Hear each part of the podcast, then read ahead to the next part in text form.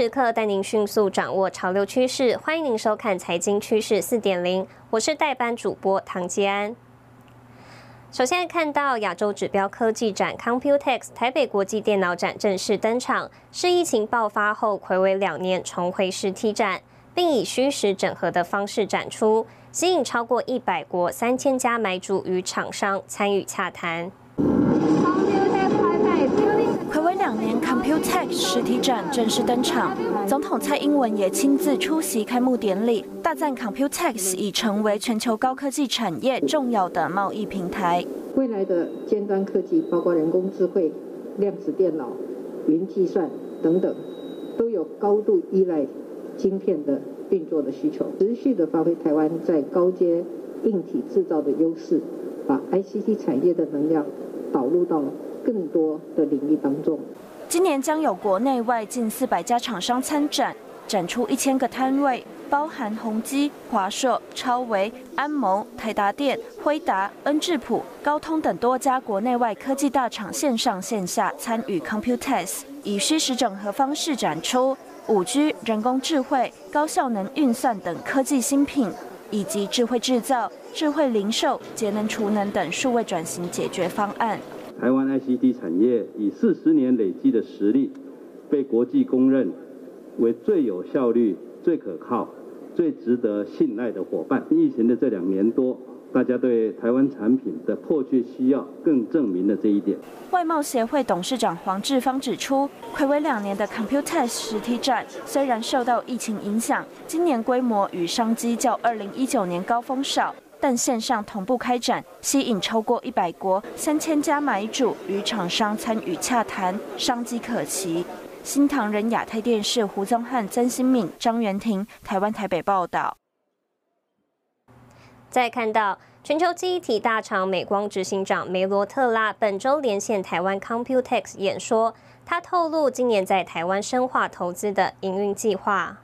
Micron's high volume DRAM manufacturing here in Taiwan is at the heart of our leadership across both DRAM and NAND technologies. Welcome to Computex. Computex 二零二二 CEO Keynote 演讲继超维和恩智浦之后，第三位讲者邀请到美光科技副总裁摩尔，同时美光总裁梅罗特拉也以线上的方式作为特别嘉宾，并谈到和台湾的合作。And in early preparation for 1 gamma volume production, we plan to introduce EUV tools to our Taichung fab later this year. We currently employ more than 10,000 team members in Taiwan and expect to continue to grow highly skilled jobs here in the years ahead. 梅罗特拉指出，美光的台中厂预计今年导入极紫外光，是美光持续成长与对台湾承诺的新里程碑。目前，美光在台湾员工人数达到一万人，未来将持续增加工作机会。摩尔也提到与台湾 IC 设计大厂联发科、研华的合作。Micron believes in a vibrant ecosystem to enable pervasive, data-driven experiences. This also means we're talking about a global ecosystem and experiences. And when it comes to semiconductors and technology, Taiwan has a very special role in the industry, and it deserves a special focus As a result，摩尔演讲中分析未来五 G 趋势。他表示，预期到二零二七年可以达到有百分之七十五国家使用的比例；到二零三五年，有五 G 实现快速智慧物联网，可将创造三点六万亿美元的价值，以及两千两百万个就业机会。预计两年内可以达到十亿用户。新唐人亚太电视王冠霖、曾新敏整理报道。全球处理器大厂超微执行长苏姿峰第三度受邀台湾 Computex 演说，也公布超微秋季即将推出的桌机笔电新处理器，携手台积电五纳米制程，推升高效能运算体验。Welcome and thank you for joining us today. 超位执行长苏姿峰第三度登上 Computex，担任 CEO Keynote 第一位主讲者，首度公开桌机笔电新处理器。Ryzen 7000 CPUs include up to two core chiplets, each with eight Zen 4 cores, built on an optimized version of TSMC's high performance 5 nanometer process technology. The larger chiplet is an all-new 6-nanometer I/O die designed for Ryzen 7000. 超微秋季将推出的新处理器，替桌机电脑市场注入更多领先优势。苏姿峰表示，超微也着重与广大的产业体系合作，联手加速高效能运算的创新，其中台湾也发挥关键作用。From system design and manufacturing to motherboards, graphics cards, and other critical components like memory and storage. Our partners in Taiwan play a critical role helping AMD push the envelope in high performance computing. 同一天，微软高阶主管也以迎接 PC 新时代，在线上 Keynote 分享经验，包括 N 智谱、美光，在接下来的几天也将在 Computex 分享半导体产业趋势发展。新唐亚太电视王冠霖、唐杰安整理报道。再看到友达集团第一次参加台北国际电脑展。董事长彭双浪本周出席活动，提到，在俄乌战争、通货膨胀及中国疫情风控等不确定因素，营运上皆受到影响。彭双浪指出，就目前看来，五六月营运虽较四月回温，但仍有不确定因素，将评估第二季出货目标。等到完全恢复到呃去年以前的状况，可能还需要。一段时间啊，我们估计可能五六月都还是会有有部分的影响。友达董事长彭双浪出席台北国际电脑展，被问到中国风控影响产业问题，他表示，友达四月营收下滑，主要受到中国华东地区风控关系，而五六月表现可能比四月好一点，但还是受影响。不只是对呃生产企业的解封。它其实还有很多社会面都必须要能够打开，才能够完全恢复正常。比较不确定的就是，啊，一直起起落落啊。上海解封了，但是北京有三个区又封了，所以呃，那下那明天会会哪个地方有什么问题，你也不知道啊。彭双浪说：“上海还有很多公司仍没有完全恢复生产，但现在最缺的就是卡车司机。因为做核酸检测的原因，卡车司机大幅降低了一天的运量。而从整体市场看，彭双浪也提到，电视、电脑、手机产品等消费性产品终端销售有下降趋势。在整个消费性产品这一块的啊，对半导体的需求确实是有。”有一部分的下降啊，那当然，我们看到了在商用产品跟车用的这一块，尤其是在电动车的这一块，目前的需求都还不错啊，尤其电动车呃的这个成长的速度还蛮快的。在谈到双虎合并，彭双浪表示，目前没有和群创谈合并，也没有想到公开收购或并购。对于面板价格下跌，他则认为，等到客户库存回到健康水准，开始拉货，面板价格有望波动。相较低阶产品，友达在近几年布局中高阶、客制化商用产品，在大环境下所受冲击小于其他竞争对手。新唐人亚太电视胡宗汉、曾新敏，台湾台北报道。再看到台达电执行长郑平在二零二二台北国际电脑展宣布，台达电从工业品牌延伸至商业品牌，打造全新企业识别，更接近市场。白色灯光象征电流，电动车动力系统加上首次亮相的电动机车充电方案。台达电在今年 Computex 以近邻社区作为主题展示，也说明台达电将从工业品牌涵盖到商业品牌。当我们觉得台达的产品可以直接服务到 user 的时候，我们觉得它已经比较形象跟可以被归类为商业品牌。Building automation，还有我们的电动车以及 microgrid 这三件事情，就会是比较倾向于商业品牌的这个领域。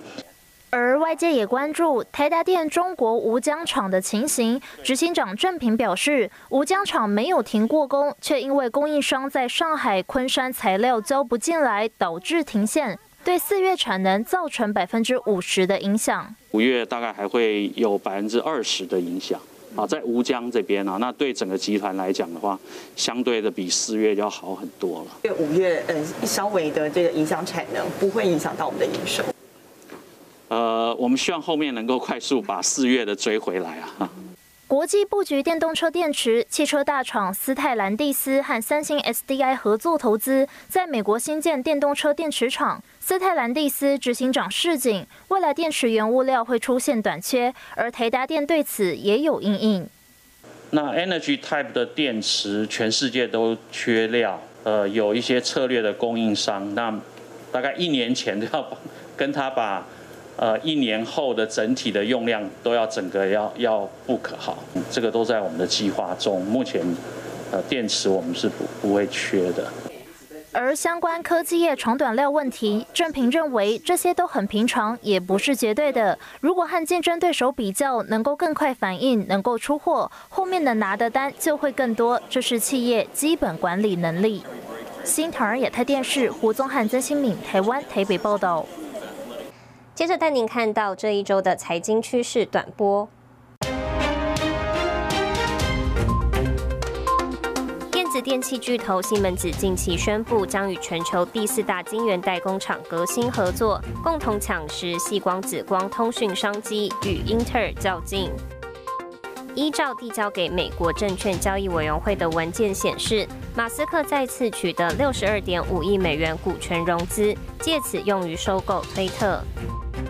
经济部技术处举行台湾五 G 垂直应用高峰会，邀请人保电脑、和硕联合科技等业者分享多项五 G 创新垂直应用案例，协助台厂抢进全球近七千亿美元五 G 垂直应用商机。记忆体制造厂旺宏董事长吴敏球表示，旺宏目前来自工业、医疗及车用等非电脑相关市场营收比重达百分之八十，客户订单稳定，预期下半年产品价格可望持平或上扬。新唐亚太电视整理报道。广告之后带您关心史上第三大科技交易案，博通宣布以六百一十亿美元收购 VMware。休息一下，马上回来。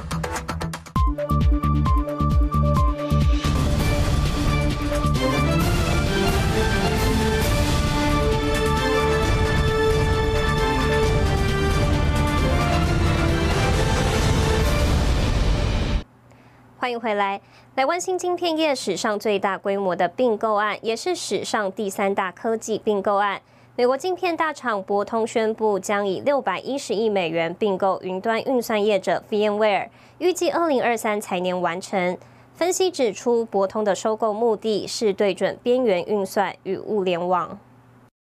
美国晶片大厂博通再度启动并购案，将以六百一十亿美元并购云端运算业者 VMware，写下科技业史上第三大交易案。This is obviously a transformative deal for Broadcom, largest ever, seventy billion dollar enterprise value when assuming the VMware debt,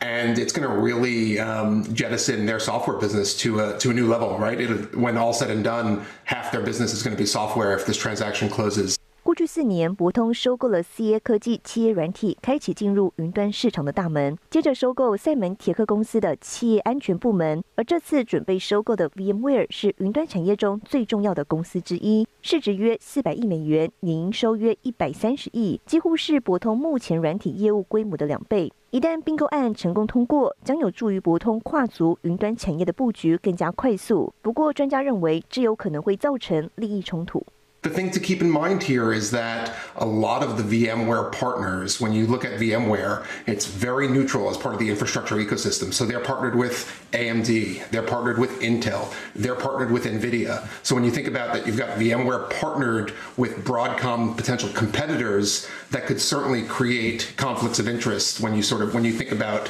uh, time to closure. 这桩晶片业史上最大规模的并购案，预计二零二三财年完成，必须获得主要国家地区市场的监管部门批准，并符合相关惯例成交条件。新唐人亚太电视胡宗汉、赵廷玉整理报道。中国封城与通膨重创消费景气，市场传出联发科已经下砍今年第四季五 G 订单达三成。在联发科新品记者会上。执行长蔡立行表示，联发科获利结构健康，今年营收预期仍可有百分之二十的成长。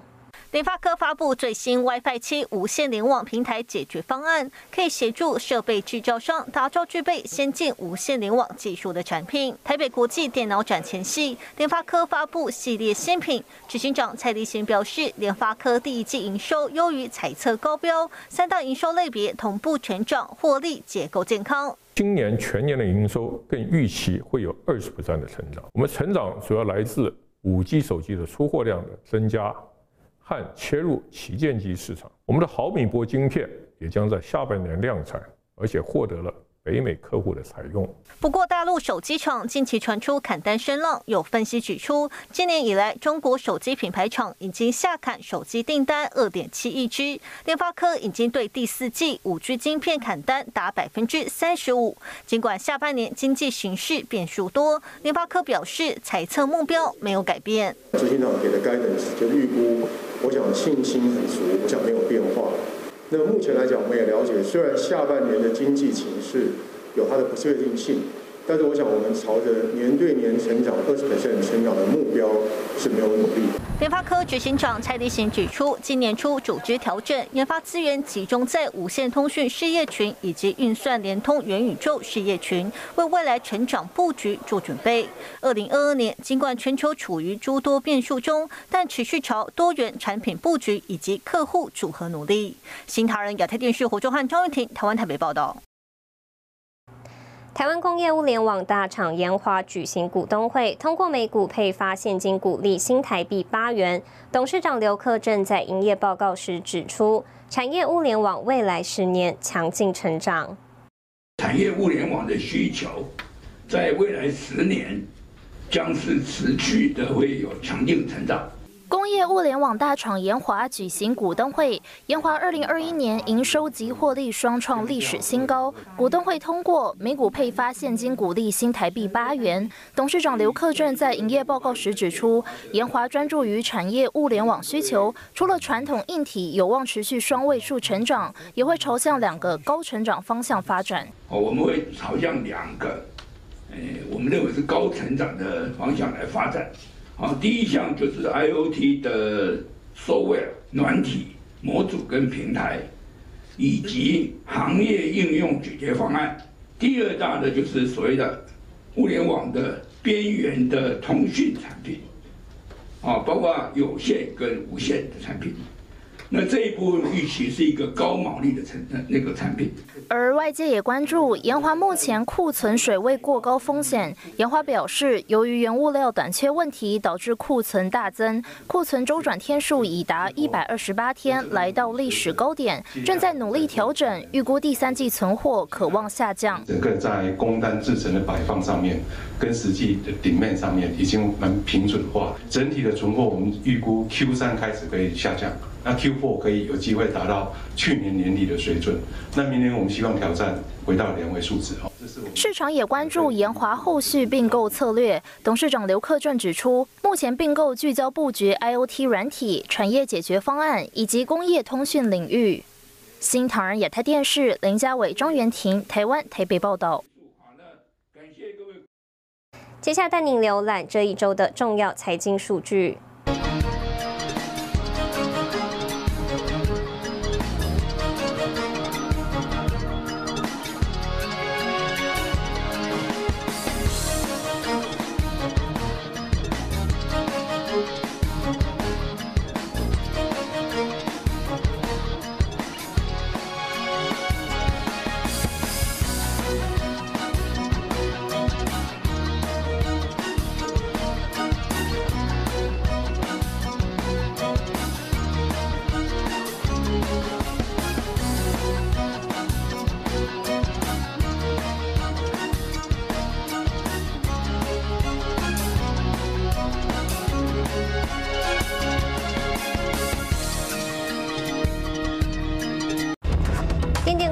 聚焦智慧车辆，抢全球智慧移动商机。更详细的新闻内容，休息一下，马上回来。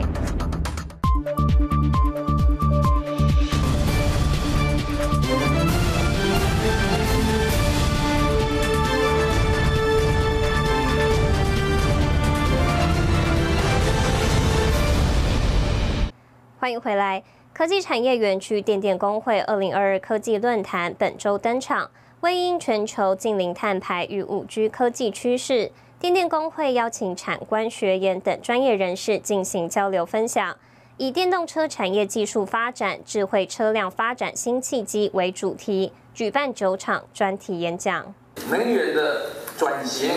给能源的永续，已经是电电工会最重要的六个发展范畴之一。也是六个发展范畴排在首位的